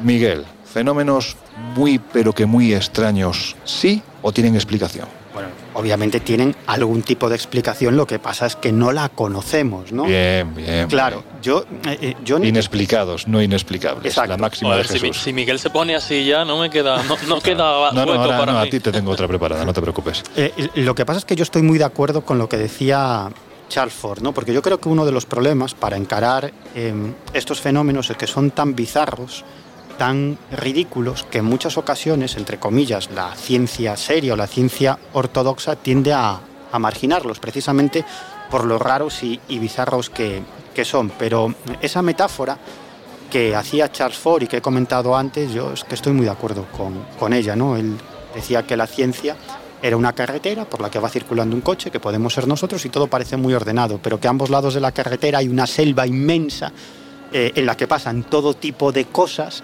y, y que debemos, y que debemos investigar. La conclusión de todo esto es que nosotros creemos que vivimos en un mundo ordenado, pero en realidad vivimos en un mundo caótico, desordenado y precisamente en nuestro afán por ordenar ese desorden es por lo que creamos las ciencias. Y las ciencias las Te dividimos. acabas de convertir en el demiurgo, así de repente. Sí, pero es que Eres el demiurgo del colegio invisible. Eh, Es que ten- tendemos a ordenar la realidad creando ciencias y dividiendo, digamos, los fenómenos o los hechos en compartimentos estancos. ¿no? Esto es algo que tiene que ver con la historia, esto con la geología, esto con la física, pero en realidad el mundo no funciona así, porque todo está relacionado con todo. ¿no? Y yo creo que precisamente por eso, para encarar este tipo de fenómenos tan extraños hay que hacerlo, hay que hacerlo de forma multidisciplinar, es decir, echando mano de diferentes ciencias y de diferentes conocimientos. Bueno, Laura, para ti la misma pregunta. ¿Tú qué opinas? Bueno, yo de todos los casos que hemos hablado, mm, quizás me quedaría con dos. Uno es probablemente la casa que sangra, que me parece realmente muy inexplicable el tema. Y otro que también me sorprende, además me parece hasta incluso curioso, es el de la lluvia de monedas, ¿no? O sea, que te caigan monedas de, de- de antiguas de dos regiones diferentes. Bueno, me parece para nota. Jesús, para ti no. Para ti no te, no, a ti no te voy a hacer la misma pregunta porque sé que vas a tirar de, en fin, ya, ya conozco tu, tu posición en estos casos, pero si nos centramos en un caso, Torrejoncillo, lo has contado tú, ¿qué explicación científica, racional puede, puede tener este caso? Bueno, a ver, está claro que yo no soy la, la persona más indicada para... para ¿Has visto cómo me, Uh, me fuera, se está para, buscar una, una explicación. Pero no, hoy yo me iba... Bueno, voy a cambiarte la pregunta. Venga, va. ¿Crees que Torrejoncillo es un caso explicable que todavía no ha sido explicado, pero que de ser explicado habría que acudir a explicaciones, vaya redundancia que me estoy marcando, quizás no tan terrenales como pensamos. Sí, sí, no, pero, pero te he entendido bien. Es verdad, yo creo que, que tanto Torrejoncillo como algunos de los fenómenos que de alguna forma hemos estado comentando, por eso decía, ¿no? Que hoy yo estoy, estoy de acuerdo con, con Miguel. Creo que, que sirven precisamente para, para demostrar o demostrarnos a, a las personas más escépticas o que siempre tratamos de alguna forma de calzar o, o meter con calzador una, una explicación donde a veces pues no encaja a la perfección. Eh, precisamente esta clase de fenómenos sirven de alguna forma para, para ponernos en nuestro sitio y demostrarnos que tanto que hablamos del absurdo en el fenómeno ovni, ¿no? pues el absurdo también está en la comprensión absoluta de, la realidad y esta clase de, fenómenos. Torrejoncillo quizá como, como ejemplo paradigmático por lo extraño de- del propio fenómeno. Este tipo de fenómenos, bueno, pues de vez en cuando vienen a sacudir nuestros esquemas y a decirnos que, hey, cuidado, ¿no? que, que, que quizá no todas las explicaciones que barajáis sirven para lo que eh, el mundo, el universo de alguna forma es capaz de, ofrecer. Y estos fenómenos forteanos, algunos más simples, más llamativos, más cómicos incluso, como hemos visto, pues ocultan tras de sí eh, problemas y, preguntas realmente complejas para las que, bueno, pues no siempre todo es eh, eh, absolutamente claro.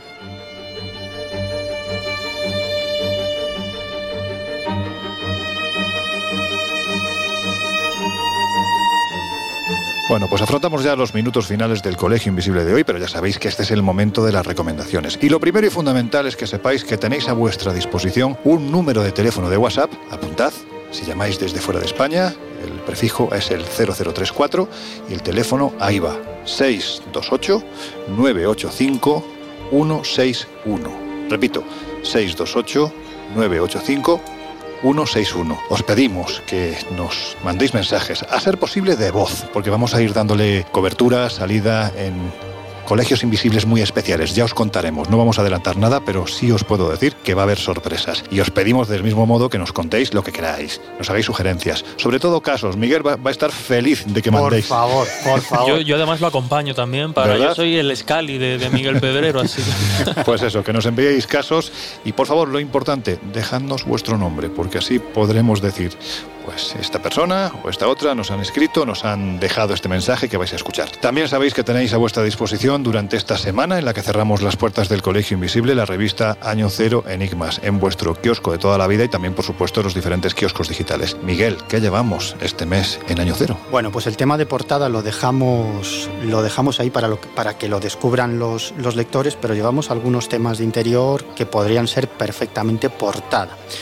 Por ejemplo, un artículo que arroja mucha luz sobre la mesa de Salomón y dónde podría estar la mesa de Salomón. Y no es donde se piensa la mayoría de la gente y tiene mucho que ver con tu tierra, con Jaén. Ahí lo dejo.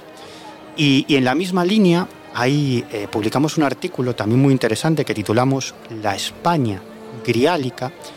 Y en realidad es un tema bastante amplio, en donde su autor, un prestigioso historiador, hace un repaso muy interesante a toda una serie de leyendas vinculadas con el grial que surgen en España o que se extienden por España y que tienen mucho que ver con la formación de, de España como nación, como país. ¿no? Me parece también un tema muy interesante. Y luego otro asunto Sería un origen mágico, por decirlo de alguna forma. Sí, sí, sí, pero tú ya sabes que, que al final los mitos, que nosotros creemos que es algo propio de la imaginación y que no tiene importancia, al final es lo que acaba configurando la realidad. Completamente de acuerdo. La realidad política y la realidad económica de un determinado lugar o de una determinada zona. ¿no?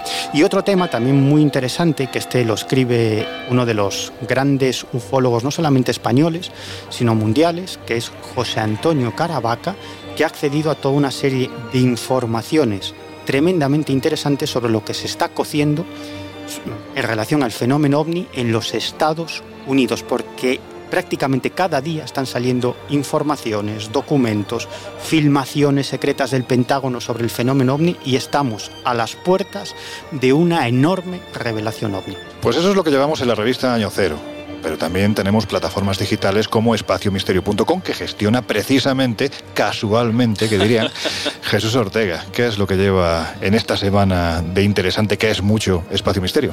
Pues a ver, como nosotros tenemos que competir de alguna forma y ofrecer contenido complementario y alternativo a la revista Año Cero, que como bien ha dicho Miguel, pues eh, siempre va cargada de temas interesantes, nosotros no podemos ser menos en, en Espacio Misterio y bueno, sobra decir a los invisibles que, que si hacen una pequeña búsqueda por la web van a encontrar cantidad de artículos y reportajes muy relacionados con los fenómenos forteanos que de alguna forma han sido protagonistas hoy en el Colegio Invisible, pero también van a encontrar muchos temas relacionados con la España mágica o con la historia ignorada. Pues, por ejemplo, se me ocurren las pirámides chinas, de las que ya hemos hablado en alguna ocasión aquí en el, en el colegio, eh, pues insisto, ¿no? Viajes por la España mágica para conocer el santo astronauta de Aralar en, Navarra o hablar... La.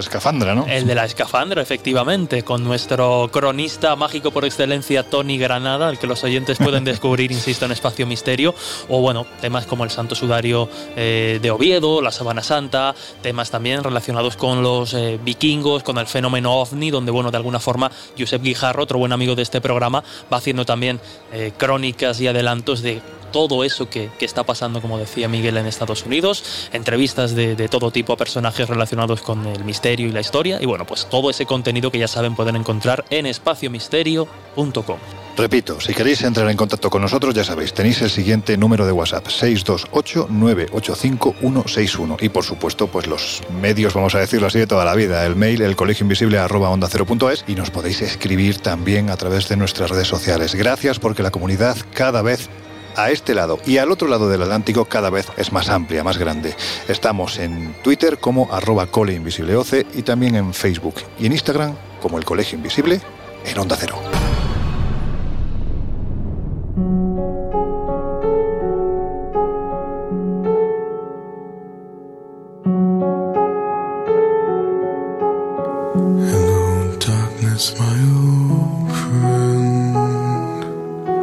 Siempre he pensado que en realidad no existen los fenómenos paranormales, que lo que existe es una ciencia poco evolucionada, un mundo incapaz todavía de dar una explicación coherente a lo que percibimos como insólito. Estoy convencida que pasarán unos años, a saber si 10, 20 o 30, y la tecnología será capaz de dar una explicación coherente a lo que hoy denominamos paranormal. Mientras tanto, seguiremos siendo espectadores pasivos de, estos fenómenos inexplicables, aunque algunos de ellos, la verdad, que también tienen su parte positiva, porque, pongamos por el caso, ¿a quién no le gustaría tener telequinesia siempre y cuando fuera de forma controlada y estar tumbado a la bartola en el sofá mientras la casa se hace sola? O a quien no le gustaría que le llovieran monedas antiguas que seguro que tienen bastante valor numismático, siempre y cuando no nos caiga a la cabeza y nos abra una brecha. Así que, visto lo visto, tendremos que esperar a que la ciencia nos dé una explicación y mientras tanto, pues eh, seguiremos entreteniéndonos viendo cómo ocurren cosas que a día de hoy pues no tienen explicación ninguna.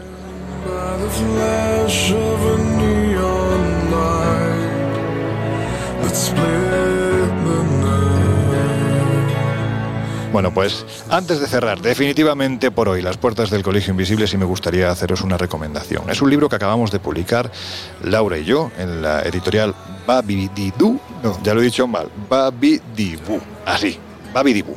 Hay que decirlo rápido para, para, no confundirse. Pero es una editorial especializada en libros infantiles y nosotros hemos hecho un libro en el que hacemos un repaso a los 13 asustadores profesionales. Así se titula, 13 asustadores profesionales, con unas ilustraciones de Diana Galsallo que son una auténtica maravilla. Aunque es verdad que es un libro dirigido más que a los oyentes, pues a los hijos o a los nietos de los mismos, ¿no? Ahí representamos a esos personajes que durante muchas generaciones no sé si han causado más miedo o más fascinación entre, entre la gente que se ha acercado a, a, ellos. Pues eso, Drácula, el hombre del saco, el ogro, la bruja, Frankenstein. Nosotros en este libro lo que queremos es demostrar, bueno, pues que no son tan malos como parecen. Así que ya lo sabéis, ahí tenéis este libro, 13 asustadores profesionales de editorial Babi Dibu. Ahora sí lo he dicho bien. La verdad es que ha sido una experiencia diferente, divertida. Nunca habíamos hecho ni yo ni Loren un eh, libro infantil, pero ha sido una experiencia francamente bonita. Y además, como los derechos van para una causa noble, que es una ONG infantil, os animo a todos a que lo compréis porque la finalidad es muy buena. Así que nada, Ahí lo tenéis. Dicho lo cual, que ya me callo porque si no, no paro de esa cosa que empieza por C. Miguel Pedrero, que un placer. Pues hasta la próxima. Bueno, Laura Falco, un placer como siempre. Nos oímos dentro de siete días. Hasta la semana que viene, chicos. Y Jesús, eh, voy a decir Jesús escéptico. de apellido De ya. apellido ya, pero en fin, sanamente escéptico Jesús Ortega, que nos volvemos a oír y a ver dentro de unos días. Pues sí, además yo estaba dando vueltas, eh, como habéis sacado ese libro para niños, Miguel y yo vamos a hacer uno para adolescentes o algo así, a ver qué encontramos. Bueno, tú estás más cerca de la adolescencia. Yo ya estoy más cerca de. Misterios para millennials, Miguel, Sí, de verdad. Miguel está más cerca de la adolescencia y nosotros más cerca de la obsolescencia. Exacto, sí, sí. Bueno, pues un, un placer y nada, un abrazo. es verdad que no has dicho nada que no todavía. Despedido todavía. Bueno, pues venga, que nos oímos dentro de siete días. Y a vosotros ya os dejamos en compañía del fantástico José Luis Salas, sus no sonoras y, por supuesto, su equipo. Nosotros volvemos a abrir las puertas del Colegio Invisible dentro de una semana y os aseguramos que con muchas sorpresas. Venga, hasta dentro de siete días y que seáis muy, muy felices. El Colegio Invisible. Con Lorenzo Fernández Bueno y Laura Falcó. En Onda Cero.